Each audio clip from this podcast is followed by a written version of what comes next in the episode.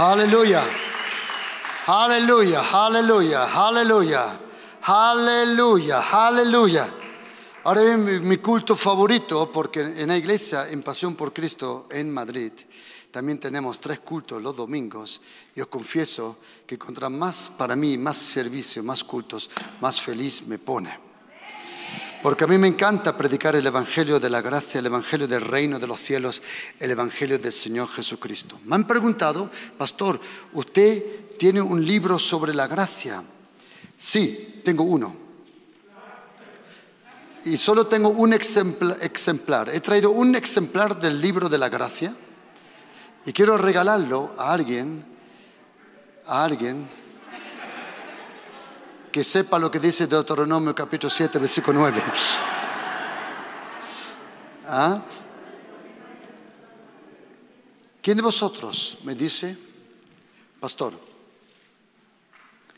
yo voy a leer todos los días tres capítulos y en un año has leído la Biblia? He comprado esa Biblia ahí atrás, quiero regalarla. A ver, ¿quién la quiere? Bueno, yo regalo uno y la pastora compra la otra. ¿Tú lo quieres? Ven aquí. ¿Cómo te llamas, querido? Luis Andrés, toma. Tres capítulos cada día. Pero, hazme un favor. No empiezas a empezar en Génesis. Empieza a leer en Mateo, Marcos, Lucas y Juan. Porque la luz del Antiguo Testamento es la persona de Jesucristo. Si tú lees el Antiguo Testamento primero y luego el Nuevo Testamento, no vas a comprender muchas cosas. ¿De acuerdo, querido? Primero lee el Nuevo Testamento. ¿De acuerdo? ¿Eh? Eso. ¿De acuerdo?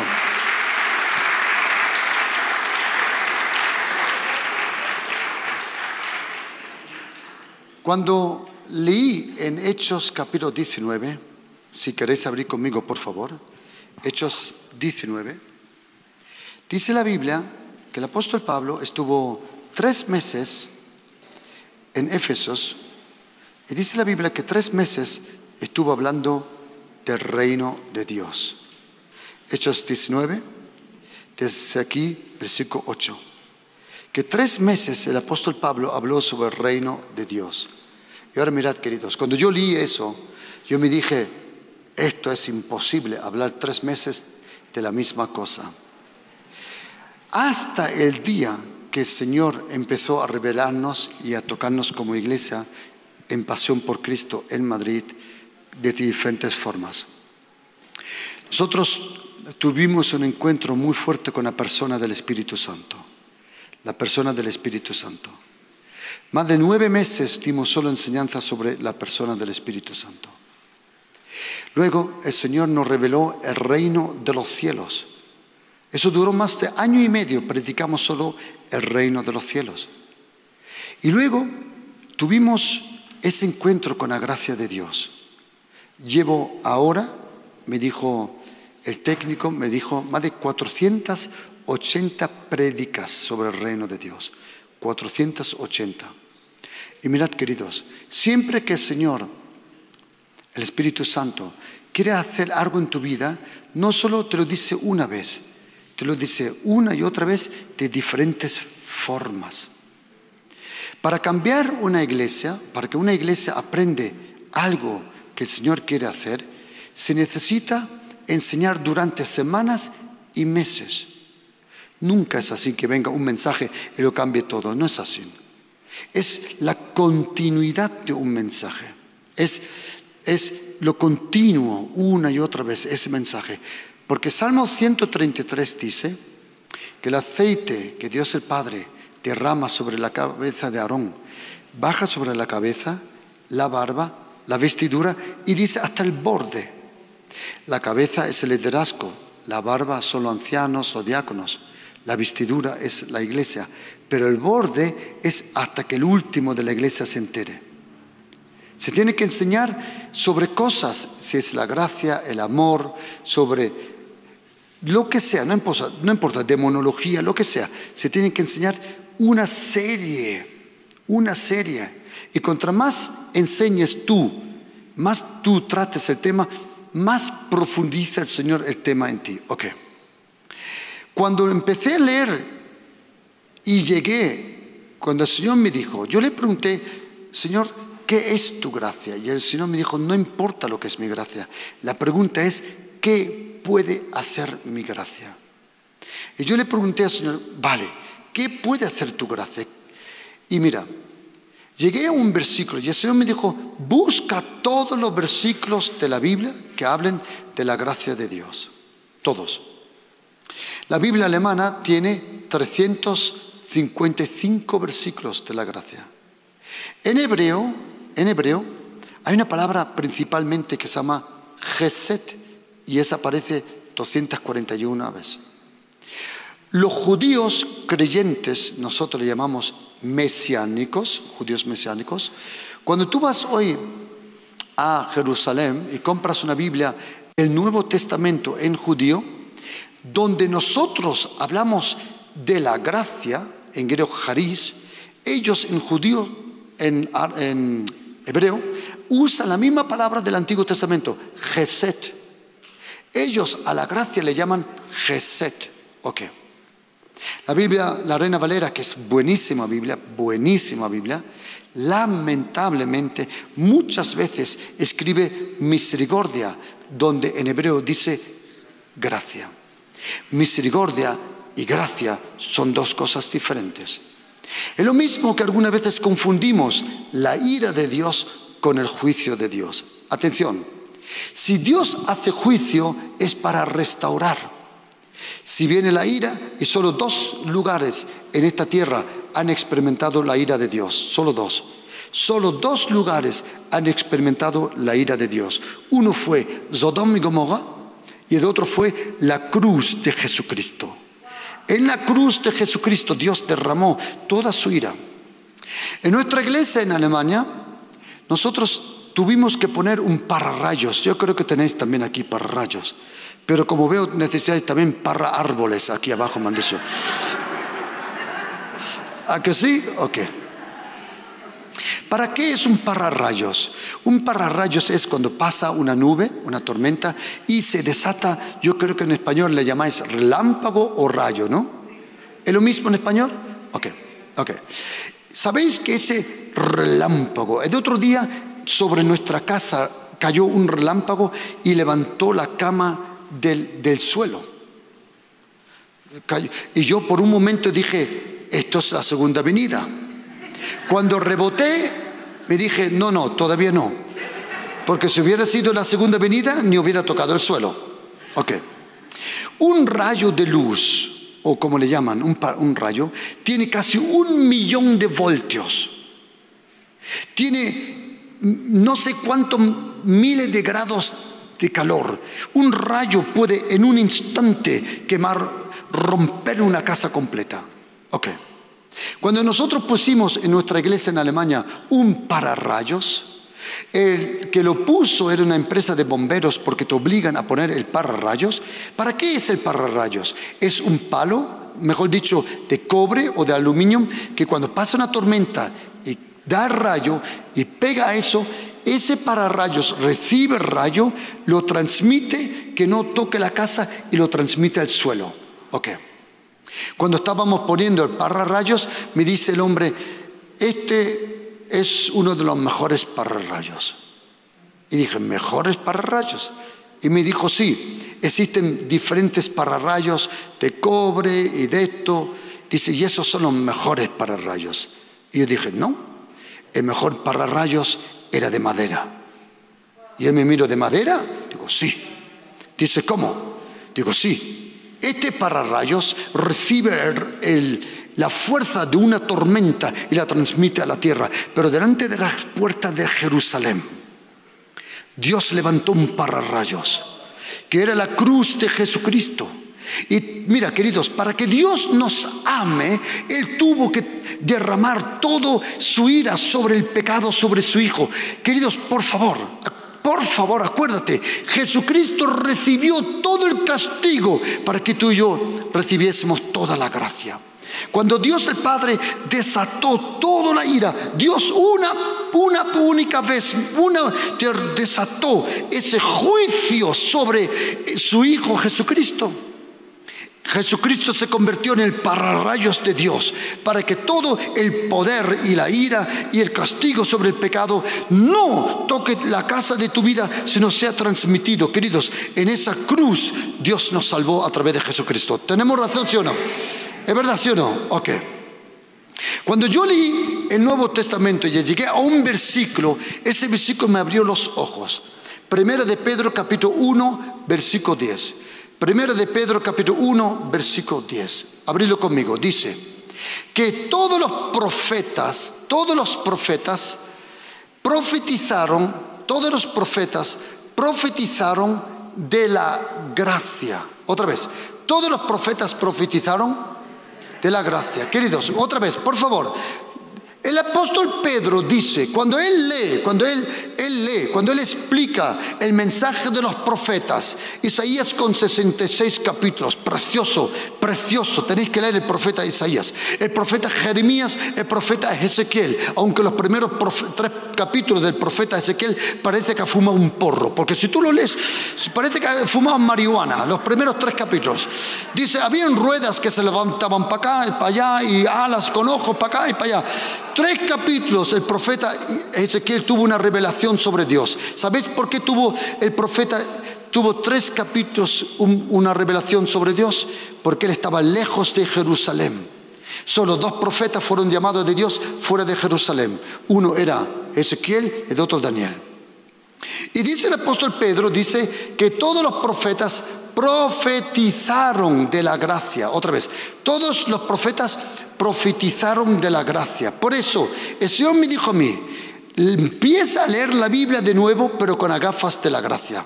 Empieza a leer de nuevo la Biblia con las gafas de la gracia. Y empecé a leer de nuevo completamente todo el Nuevo y Antiguo Testamento con las gafas de la gracia. Ok, a lo que voy.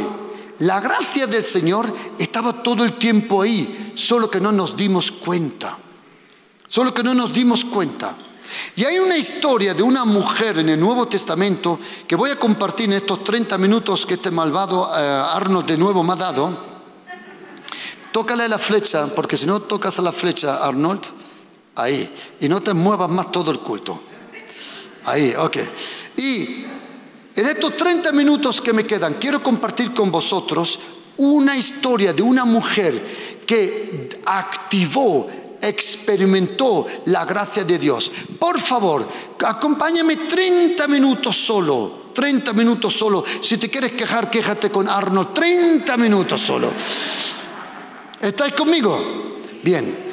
En Mateo capítulo 15, versículo 21 al 29 y en Marcos 7, versículo 24, hay una historia de una mujer hay una historia de una mujer que es la historia que le llaman la sirio-fenicia. Déjame leer Mateo capítulo 15, versículo 21.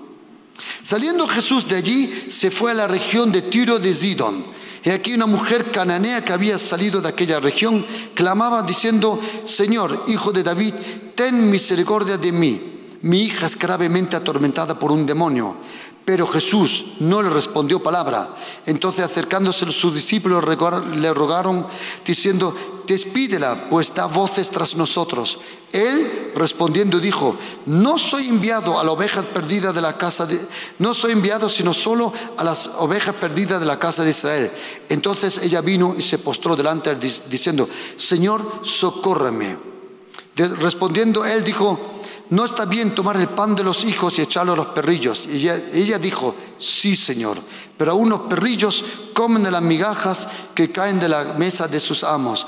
Entonces, respondiendo Jesús, dijo, oh mujer, grande es tu fe, hágase contigo como quieres. Y su hija fue sanada desde aquella hora. Ok.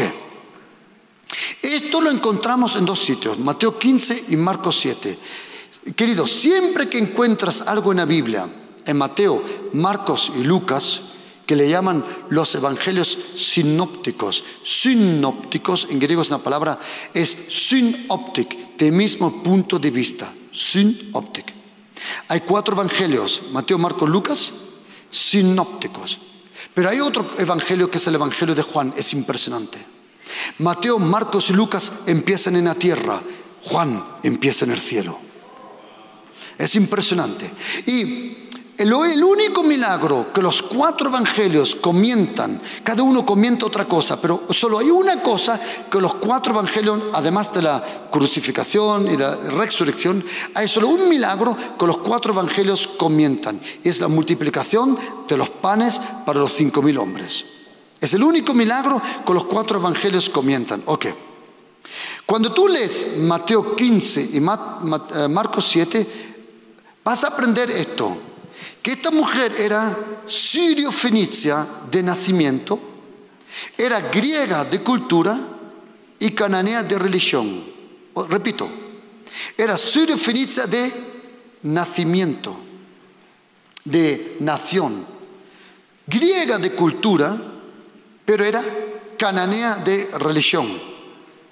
La Biblia lo dice en Mateo 15 que era cananea. Y también dice en Marcos 7:26 que era griega y sirio-fenicio de nacimiento. Ellos mismos, los sirio-fenicios, que ahora vais a aprender un poco de historia, ellos se llamaban cananeos, ellos mismos. Pero los, los, griegos le llamaban a ellos fenicios o foeneques. Foeneques significa los rojos o lo púrpura. Y déjame explicarte por qué. Atención. Los fenicios los fenicios, cuando vengáis el próximo año a Israel, si Dios me habla, yo voy a pagar por todos vosotros. Pero si solo si Dios me habla. Pero si Él me habla y yo no oigo, también no sirve nada, ¿de acuerdo? ¿Ok? Es interesante que cuando el Señor llama, a... yo tenía el seminario bíblico que yo estuve, éramos con 124 que fuimos, y solo soy el único que hoy está en ministerio. Qué desperdicio alguna vez de vida. Y cuando la gente huía, decía, el Señor me ha llamado a Miami, el Señor me ha llamado a Florida, el Señor me, ha llamado a Acapulco. Nadie el Señor la llamó a África, ni a India, ni a la China. Yo creo que algunos, cuando el Señor dijo, hijo, vete a Mongolia, yo me apunté para Mongolia, yo quería ir a Mongolia. Yo creo que algunos cuando el Señor dice, vete a Mongolia, dicen, uy, qué mala cobertura hay aquí, aquí no sé. Ok, ahora mira. Esta mujer era sirio-fenicia. Los sirio-fenicios eran de la costa, de la costa del Mediterráneo, como le llamáis en esa, esa. Eran ellos, los sirio-fenicios, no tenían ciudades en dentro de, de, la tierra, siempre a la costa, porque eran muy buenos con los barcos. Los sirio-fenicios llegaron hasta la Inglaterra. Y los sirios fenicios tenían algo muy particular. Ellos tenían casi el monopolio de el color púrpura. Como la pastora lleva color púrpura. Hay dos colores de púrpura, púrpura roja y púrpura azul. ¿De dónde se ganaba antiguamente el púrpura? Esa púrpura, ¿de dónde? De un caracol. Y ese caracol, lo mismo que el calamar, cuando tiene miedo, desata, o no sé cómo dice en español, desuelte una gota. Para hacer un manto de púrpura necesitabas cien mil caracoles. Por eso solo los reyes como Herodes tenían ese manto de púrpura que le pusieron a Jesucristo. Cuando yo aprendí eso de la púrpura, que los caracoles dan solo ese color, y los caracoles se cogen y por miedo dejan ese secreto, que, ese líquido, no digas palabras difíciles, eh, líquido, cuando dejaron ese líquido, ellos dejan líquido por ese, el miedo que tienen, por el temor, el estrés. Ese líquido es, es neutro, no tiene color. Lo ponen en el sol y según el caracol coge color púrpura eh, de, o color azul. Y ahora mirad, cuando yo leí eso, me acordé de una cosa que la Biblia dice que Jesucristo llevó todos nuestros pecados a la cruz, ¿es correcto? Cuando Herodes puso su manto de púrpura sobre Jesucristo, Él llevó todos nuestros miedos.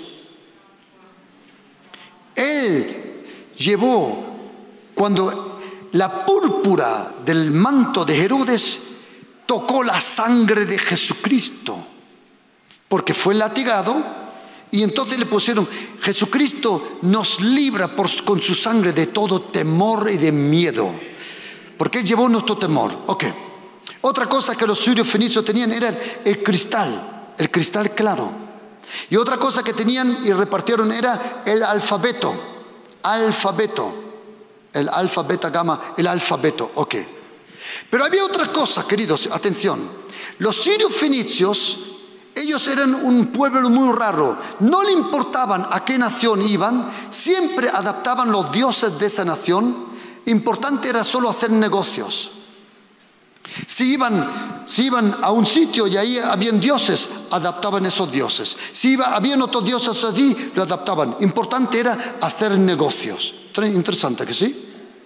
Pero había una cosa en común que tenían todos los sirios fenicios. Y todos los sirios fenicios adoraban los perros. Porque ellos pensaban que los perros lamándose, está bien dicho en español, se sanaban. Se han encontrado en Ashkelon, y cuando vengáis con nosotros a Israel, a Ashkelon y en Gat, se han encontrado, debajo del umbral de la puerta, abajo, se han encontrado perros mumificados. Porque los sirios fenicios, antes de comer, cuando comían, hoy como muchos sitios en la China, yo estaba en la China, antes de comer, yo me acuerdo, estuve en una casa, se levantó la ama, cogió un poco de arroz y lo puso en un lugar. Digo, ¿y eso para qué es? Dice, para los demonios. Digo, ¿para quién es eso? Para los demonios. Digo, ¿para los demonios? Sí, para que nos dejen en paz. Digo, ¿desde cuándo arroz echa fuera a los demonios? Si fueron los calcetines de mi hermano, lo comprendo. Los calcetines de mi hermano echaban demonios fuera. Pero mira, los sirios fenicios cogían antes de darle a los niños el pan, estáis conmigo, estáis aprendiendo que sí, se lo daban a los perrillos. Hay dos palabras para perros en griego, perro domesticado y perro callejero. Cuando la Biblia dice los perros no entran al reino de Dios, no habla de los perros domesticados, hablan de los perros callejeros. Perro callejero en griego significa también sinvergüenza, pero también estilo de vida sexual, que no me quiero meter en eso. ¿Me habéis comprendido? Ok. Cuando Jesucristo viene esta mujer, esta mujer sirio-fenicia, griega, cananea, más pagana que la hostia, vamos a decir así. ¿Estáis conmigo? ¿Estáis conmigo? Esta mujer no tenía nada. Eh, ¿Puedo bajar? Es que me encantan los saltos aquí, no sé por qué. Mira, una predicación en 3D y tú ni te muevas, Arno, ni te muevas. Mira, esta mujer, queridos, esta mujer, voy a una cosa, queridos, voy a una cosa. Esta mujer no tenía derecho a pedir nada. Era pagana hasta las cejas. Era endemoniada hasta las cejas. Si su hija tenía un demonio, probablemente ella tenía la culpa. Son los padres que le abren los demonios a los hijos. Y luego nos quejamos, los ponemos delante de la televisión para ver series perversas, malas, endemoniadas. Y luego nos sorprendemos de la influencia que tienen nuestros hijos. Cuando yo era pequeño, lo más brutal que había en la tele era Tommy Jerry. ¿Quién se acuerda de Tommy Jerry? Mi mamá decía, no mirar Tommy Jerry. Y digo, ¿por qué? Porque son muy malos Tommy Jerry. Ahí si mi mamá supiera lo que hay hoy en la tele. Y mira, ella dice, por favor, para parafraseo. Ella dice, Señor, ayúdame porque mi hija está endemoniada. Cuando tu hijo sufre, mamá y papá sufren más todavía. Tú puedes sufrir mucho sufrimiento para ti, pero cuando tus hijos sufren, tú sufres doble. Jesucristo hizo 39 milagros individuales. 17 de esos milagros eran tocando la gente. Pero es impresionante, la palabra tocar en griego se llama haptomai y significa acariciar. Tremendo que sí. En el Antiguo Testamento, mira para acá, en el Antiguo Testamento, si tú tocabas un leproso, tú te ensuciabas. Pero bajo la gracia, si un leproso toca la gracia, se sana. Por eso cuando Jesucristo en Lucas 5, en Hechos en Mateo 9, toca al leproso dice, se sano. Si fuera el antiguo, En la ley, el leproso te ensucia a ti. Bajo la gracia, la gracia contamina a él con sanidad. Tremendo el poder de la gracia, que sí. Y esa mujer viene, esa mujer viene y dice, socórreme, ayúdame, porque mi hija está endemoniada. Querido, ¿cuánto sufrimos nosotros cuando no le va bien a nuestros hijos? ¿A que sí? Y esta mujer tenía algo que desató la gracia y el poder de sanar de Jesucristo. ¿Qué fue? Fue que rompió todas las reglas religiosas. Todas las reglas. Ella era cananea, que era una endemoniada, que hacían ritos raros. Eran griegos que hacían cosas perversas. Era fenicia que hacía negocios torcidos. Y aún eso, ella viene, dice la Biblia que Jesucristo se fue a la región de Sidon y de Tiros. ¿Sabe dónde era? El extranjero. Cuando él quiso descansar, no descansó en Jerusalén ni en Getsemaní, se tuvo que ir al extranjero. Lo mismo que cuando se fue a Gadara, los gadarenos, tampoco era tierra de ellos, de Israel en ese momento, era tierra de los romanos, porque los romanos comían cerdos y no querían ofender a los judíos, y en Gadara tenían los demonios. Y Jesucristo se va al extranjero, entre comillas, y por favor, oídme una cosa, solo a dos personas Jesucristo le dijo que tenía mucha fe, a dos personas, a dos extranjeros. Uno era el centurión y otro esta mujer. Interesante. Porque la fe no conoce la religión, la gracia no conoce la ley. Queridos, por el amor de Dios, te está esperando un tesoro de sanidad, de restauración, cuando tú rompes esas reglas. Porque nosotros evangélicos tenemos la tendencia de ser religiosos. Esa religión eh, se mete, de alguna forma se mete, es impresionante. Esta mujer cananea rompe las reglas, chilla, viene a Jesucristo y los discípulos dicen, ay Señor, despídela porque chilla detrás nuestra. Perdona, discípulos, oíme una cosa, ella no estaba chillando detrás tuya, ella quería algo de Jesucristo. Que nunca se te olvide, querido líder, pastor, siempre que alguien viene para pedirte oración, no viene a ti, viene al representante de Jesucristo en la tierra, no viene a ti, olvídate, si Dios te usa, gloria a Dios, pero no viene a ti, no viene a ti. Y dice la Biblia que Jesucristo no contestó palabra. Jesucristo no contestó palabra. Querido, dime una cosa, cuando Dios no contesta, es como los niños. Ten cuidado si no oyes los niños, algo están haciendo. ¿Quién de vosotros tiene hijos? Y cuando no lo oyes, dices, ¿qué estará haciendo? Cuando no oyes a Dios es porque algo está haciendo en tu vida. Cuando no le oyes es porque más algo está haciendo y te va a sorprender con algo bueno. Siempre que no le oyes algo bueno, Él está haciendo algo bueno. Ok, no le contesta. ¿Por qué? Porque tú puedes huir en la voz y en los ojos. Queridos, tú puedes engañar, tus ojos dicen la verdad. Los ojos son la ventana del alma. Tú puedes ver lo que hace en ojo. La envidia, es interesante que la palabra envidia significa caca o, caco o zomos, significa ojo malo. La envidia, la envidia se ve en los ojos. Yo no sé si tú has invitado alguna vez un envidioso a tu casa. Se le sale. Tú algún día le enseñaste a endemoniado reloj. Tú le Como vea otra vez el urgier, o cómo le llamas, te mira, es que Dios te guarde, ni si te acerque. Mira,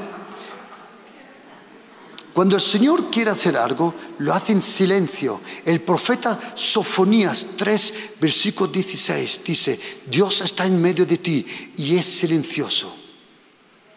El silencio de Dios no significa que Él no está haciendo, Él está haciendo algo. Ella viene, chilla, Jesucristo oye la voz, porque en su voz tú puedes huir, tú puedes huir en la voz como está una persona, si está triste, si tiene esperanza. ¿A que sí? Parece que Jesucristo reconoció algo en su voz. No le contestó. Dice la Biblia que entró a la casa y ella fue detrás suya. Queridos, hay un secreto para que tus oraciones se cumplan. ¿Sabes cómo se llama? Perseverancia. Queridos, os voy a explicar una cosa. Yo sé que ahora tú estás con tu racamatá y tu religioso, oh Señor, yo vengo delante tuya. Yo, ¿Me comprendió lo que voy? Oh Señor, yo vengo delante tuya con alabanza y con adoración. ¿Sí o no? El día que tu hija tenga cáncer te vas a dejar de esas bobadas y lo único que vas a decir, Señor, ayúdame, por favor, ayúdame. Desesperación es la inspiración para la oración. Cuando uno está desesperado, rompe las reglas religiosas. No importa, no importa si he pecado o no, Señor. No importa, tú sabes que mi vida no está correcta, pero mi hija necesita ayuda.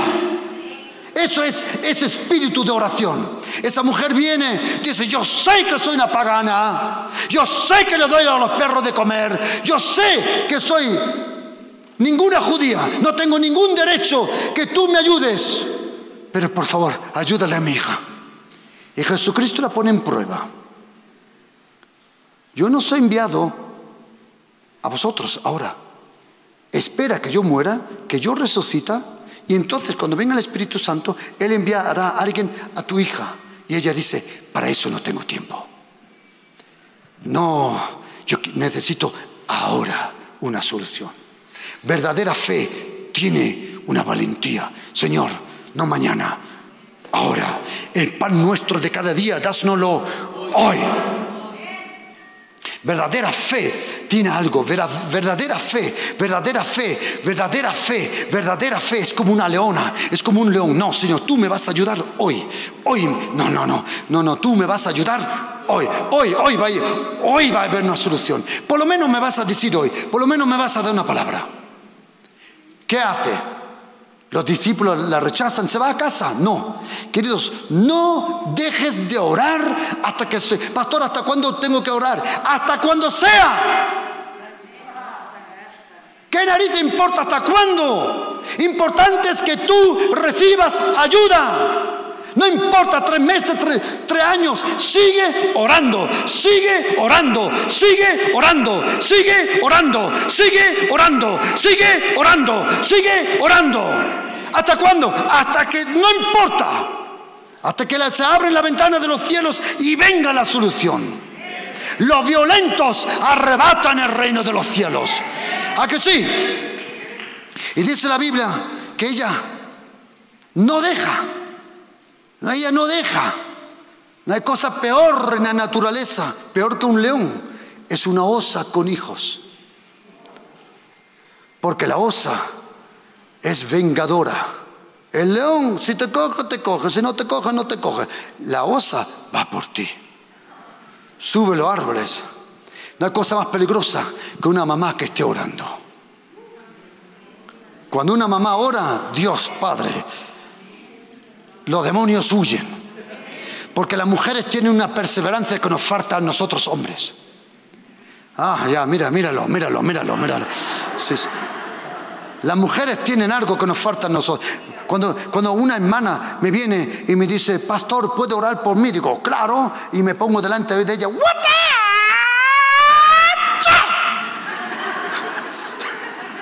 Y digo, ¿qué? ¿Estás mejor? Y me dice, me voy mejor a la pastora. Y se va la pastora y mi esposa empieza, ay, bendice su abuelo. Cuarto hora, 20 minutos. Una mujer tiene perseverancia. ¿Nunca has leído en la Biblia que el apóstol Pablo dice, yo quiero que los hombres oren? Y no se lo dice a las mujeres. ¿Por qué? Porque a mujeres tú no tienes que decir que oren.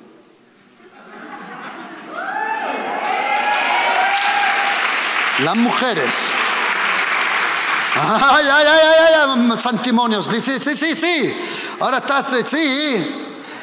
Y esta mujer viene con perseverancia, perseverancia, perseverancia. Eh, significa disciplina, disciplina. Viene, sigue, querido, sigue clamando la gracia. Algo va a pasar, algo va a pasar. Entra a la casa, dice Jesucristo, no es bueno quitar la comida de los niños, das a los perros. ¿Qué harías tú, querida hermana, que siempre cada dos por tres te pones histérica cuando algo no te va bien? No me han saludado. Yo no voy más a la iglesia, no me han saludado. ¿Qué dirías si el Señor te llama perra. Yes, come on, mírame, mírame, no, mírame para acá. Voy a decir una cosa, llámate como te llaman, lo importante es que tu hija sea salvada y sanada. Hay momentos que el Señor te pone en prueba. Hay algunos que por la mínima se van de la iglesia. yo he cambiado de iglesia, ¿por? Porque no me saludaron. Y el café allí es mejor que allí. El Señor lo pone en prueba a esta mujer. Dice, no, bueno, que los perrillos. Le llamó perrillo, le llamó perrillo. Si yo hubiera sido Pedro, digo, Señor, por el amor de Dios, eso no, eso no, Eso no es correcto, político correcto. Tú, tú no digas eso. ¿Y ella qué dice? Ella dice, tú llámame como quieras. Pero mi hija hoy vaya a tú llama, llámame como quieras, pero hoy va a haber un milagro en mi casa. Hoy, tú ya pase lo que pase, hoy algo va a pasar en mi vida. Y dice, sí, Señor. Pero aún los perrillos se alimentan de las migajas. ¿Queréis escribirte una, una frase interesante? Verdadera fe se alimenta de migajas. Gran fe se alimenta de migajas. Hay personas que consiguen con migajas más que otros con un pan completo. Escríbetelo. Hay personas que le das una migaja y convierten eso en un milagro. Y hay otros que lo hinchas de pan y ni se dan cuenta. dice ella, sí, Señor, sí. Querido, ¿sabe lo que me sorprende de esta mujer? Mira, por favor, mirar. Ella no cumplió los diez mandamientos. Ella ni era judía. Ella, ella ni sabía nada del Shabbat. Ella no sabía nada del Shabbat. Ella no sabía nada de las reglas del antiguo. Ella no conocía los, mandamientos, los 613 mandamientos. Ella solo quería una solución, queridos. Querido, por favor, ella rompió todas las reglas y fue directamente a la fuente de la gracia. Tú tienes que romper esas reglas religiosas. Yo cuando me convertí, yo tenía una fe como un león. Cuando alguien venía, hermano, ¿puede orar por mí? Digo, ¿qué tiene? Esto, aleluya, toma. tenía una fe como un león. Pero un día me vino un hermano. Dice, no, no, no, así no funciona. Digo, no, no, dice, tienes que hacer los cinco pasos. Digo, ¿cinco pasos? ¿Cinco pasos? Dice, sí. Primer paso es mirar si Él ha perdonado todo. ¿Perdonado? Y si Él tiene amargura. Y si Él me contó un rollazo. Y me hizo inseguro. Y me quitó la fe. Porque yo tenía que tener cuidado de los cinco pasos. Yo me acuerdo que vino uno con todas las ligaduras de la rodilla, todo destruido, todo destruido. Y me dijo, Juan, ¿puedes orar por mí? Digo, claro. Dice, pero el médico me ha dicho que esto es irreparable. Digo, el Señor lo sana. Y el Señor lo sanó instantáneamente. Le puso toda la ligadura, todo. Él vino, vino con un corset, no sé cómo se dice, un corset, y lo sanó instantáneamente. Pero cuando vinieron los cinco puntos, tenía yo menos fe que la Virgen Fátima. Porque de repente, cuando alguien venía a orar, le decía yo, em, ¿has hecho el primer paso? Y él me decía, ¿qué primer paso? Em, tú estás peleado con alguien. ¿Cómo no te vas a pelear en esta tierra? ¿Sí o no? Todos no estamos... Vamos ya, paganos, ¿sí o no? Pero ¿sabes qué? Eso me quitó la fe y un día dije, eso no puede ser. Señor, ¿dónde está la genuinidad? ¿Dónde está la inocencia que yo tenía? Y el Señor me dijo, la religión te la ha quitado. Y dije, Señor, yo quiero regresar de nuevo a eso. Y el Señor me dijo, tira fuera todas esas cosas difíciles. Créeme, es imposible ¿Cómo te llamas? Jorge. Jorge, no importa si tú has pecado o no. Si tú vienes a preguntarle a Jesucristo ayuda, Él te ayuda. Te voy a decir por qué. Porque Él te ama, te aprecia y Él te ama y Él quiere que te vaya bien. Y es, no importa lo que has hecho, Él te va a sanar, Él te va a restaurar y Él lo va a hacer todo nuevo. Luego hablaremos de las cosas, pero ahora primero recibes ayuda. ¿Has oído? ¿Sí o no? Y yo aprendí una cosa, que el Señor siempre viene a nuestra vida primero con la gracia. Primero te sana, te restaura, te ayuda. Y si luego hay algo que arreglar, lo hace entre ti y Él solo. Porque la palabra hortación, hortación, exhortación, en griego significa esto.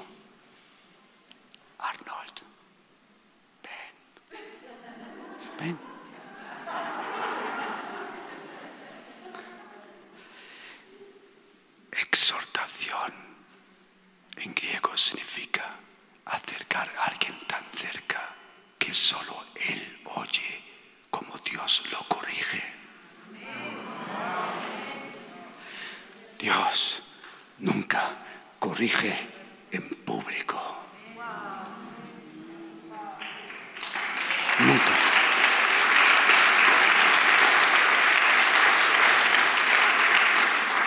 Jorge, tú me vas a contar que no conoces todas las chorradas que estás haciendo. ¿Eh? Mirando el Barça por ahí, ¿eh? ¿Sí o no? El Madrid, eso es sano, eso es sano. Tú,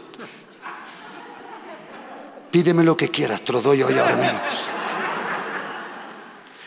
Queridos, la gracia de Dios primero te sana, primero te ayuda y ya luego. Ahora, ¿Estáis conmigo? ¿Estáis conmigo? Pregunta, por favor, contestarme. ¿No pensáis que cuando esa mujer llegó a casa, tiró todas las estatuas endemoniadas fuera?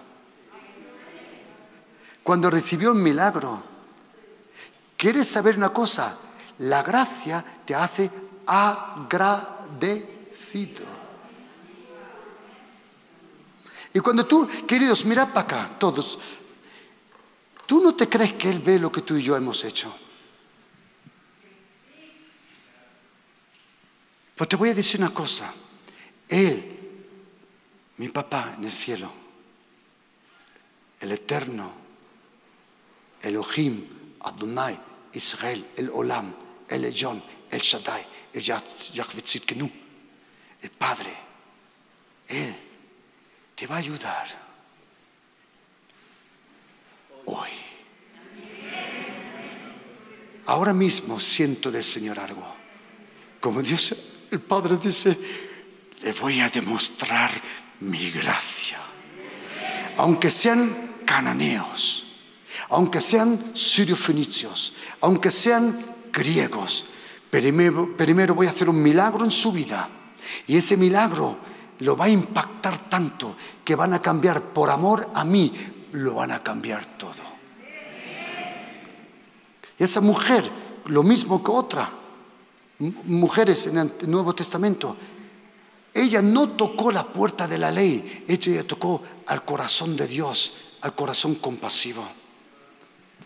Os voy a terminar ya, porque este endemoniado me lo ha dicho, mira, mira para acá. Mira, querido, subime una palabra del Señor.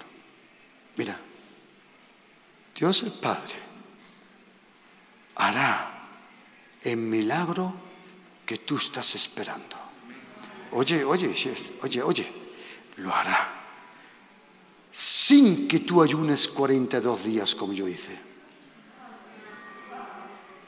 Yo ayuné 42 días. Un día llego a, de un viaje a casa y me dice mi esposa, ¿vas a comer? Digo, no. Y el próximo día digo, tampoco tengo hambre. Y el próximo, tampoco. Y sin razón, sin razón, sin ningún motivo, ayuné 40 días y 42 noches, sin comer. Eso sí es que es perder kilo. 20 kilos. Y entonces a los 42 días cuando terminé, dije, Señor, ¿Y ahora dónde está la recompensa? ¿Quién de vosotros sabe que hay recompensa para todo? Y el Señor me dijo, la recompensa no será para ti. Haz un llamado en la iglesia, todos los que quieran recibir la gracia. Y ellos van a recibir la recompensa que yo te iba a dar a ti, se la voy a dar a ellos. Y hice un llamado en la iglesia por una palabra del Señor que me dijo, el poder del ayuno de esos 42 días que tú hiciste, lo voy a derramar por gracia a ellos. Mujeres que no podían tener hijos, hoy la llevan a la guardería. Fue impresionante, queridos. La gracia es esto. Él hizo todo y nosotros no hicimos nada. Él sufrió todo para que nosotros recibimos. Queridos, Él te va a ayudar. Él te va a ayudar. Si, alguien te dice tienes que ayunar más, tienes que hacer eso, no, no, la gracia de Dios lo hará, la gracia de Dios lo hará, di conmigo, la gracia de Dios lo hará. ¿A que sí? La, di conmigo, la gracia el Señor te va a sorprender con su gracia. Él te va a sorprender. Mamma mía. ¿Cuánto? Necesito pegarle a alguien ahora. No, es tu esposa, ¿no? No lo hago porque ella ha dicho, hazlo, hazlo, hazlo. ¿Eh? La gracia, la gracia, la gracia, la gracia, la gracia, la gracia, la gracia. Pastor, pero yo tengo todavía muchos pecados. La gracia lo hará, no lo comprendes. Que la gracia no vino a tu vida porque tú eres perfecto, sino porque Él es perfecto. Compréndelo por el amor de Dios. Y tú vas a recibir por estos Pregunta, nunca había oído esos predicadores que predican siempre juicio. No le vale nada. Jesucristo salva a las personas, la trae a la iglesia y nosotros maltratamos a la gente. Eso no puede ser. Jesucristo no dijo, Él dijo, apacienta mis ovejas. Él no dijo, ordeña mis ovejas. Tenemos que predicar el amor de Dios. Pastor, pero todavía tienen todo pecado. Y tú, María, tú también. Todos hemos pecado, todos necesitamos la gracia. La gracia va a cambiar esta iglesia, la gracia, la gracia, o va, la gracia, o va a sorprender, la gracia, la gracia, la gracia, la gracia, la gracia, la gracia, la gracia. Pastor, pero yo no oro bastante, la gracia pero yo no he ayunado. La gracia lo hará. Porque siempre que la gracia actúa, la gloria se la lleva Dios. ¿Cuándo lo vas a comprender? La religión es para que el hombre se lleve la gracia. El Señor va a derramar. ¡Oh, aleluya! Él va a derramar su gracia. Él lo va a hacer. El trabajo que siempre lo deseabas, lo vas a recibir por la gracia y el favor de Dios. Ese milagro, ese hijo, esa hija, ese bebé, es lo que eso no va a venir por una jeringa, va a venir por la gracia, por la gracia. La gracia es impresionante, pero solo se recibe cuando uno la pide. De su plenitud hemos tomado. ¿Cómo? Gracia sobre gracia. ¿Quieres recibir de la gracia ahora? Mira, a que todos necesitamos un milagro. O dos. O, tres. O cuatro. A que todos... Mira, la gracia es un especialista en las imposibilidades. Siempre para que sea para nosotros imposible, la gracia de ese Hijo, que es Jesucristo, ese Hijo yo le haré. ¿Sabes por qué? Porque lo que era Jesucristo para los doce apóstoles es el Espíritu Santo para nosotros. Y Él está aquí, el precioso Espíritu Santo. El Espíritu de la gracia. ¿Ah? Todos nosotros necesitamos un milagro o algo, ¿a que sí? A ver, cierra tus ojos un momento. Y di conmigo, querido Padre, te pido en el nombre de Jesús que tú derrames y demuestres la gracia de Jesucristo ahora en mi vida. Padre, yo tomo de la plenitud de Jesucristo gracia sobre gracia, gracia sobre gracia. Y te doy las gracias, Padre. Dilo, y te doy las gracias que aunque yo no conozca todas tus leyes, dilo conmigo, aunque no conozca todos, todos tus mandamientos, aunque yo no conozca toda tu palabra, yo sé que tu gracia me va a ayudar. Y gracias Señor. Dile gracias que la gracia de Jesucristo lo hará por mí. ¿Sabe dónde está escrito eso? Salmo 138, versículo 8. Jehová lo cumplirá por mí. Qué bonito que sí. Di conmigo, Jehová lo cumplirá por mí. Salmo 138, versículo 8. Jehová cumplirá su propósito en mí. Qué bonito, ¿eh?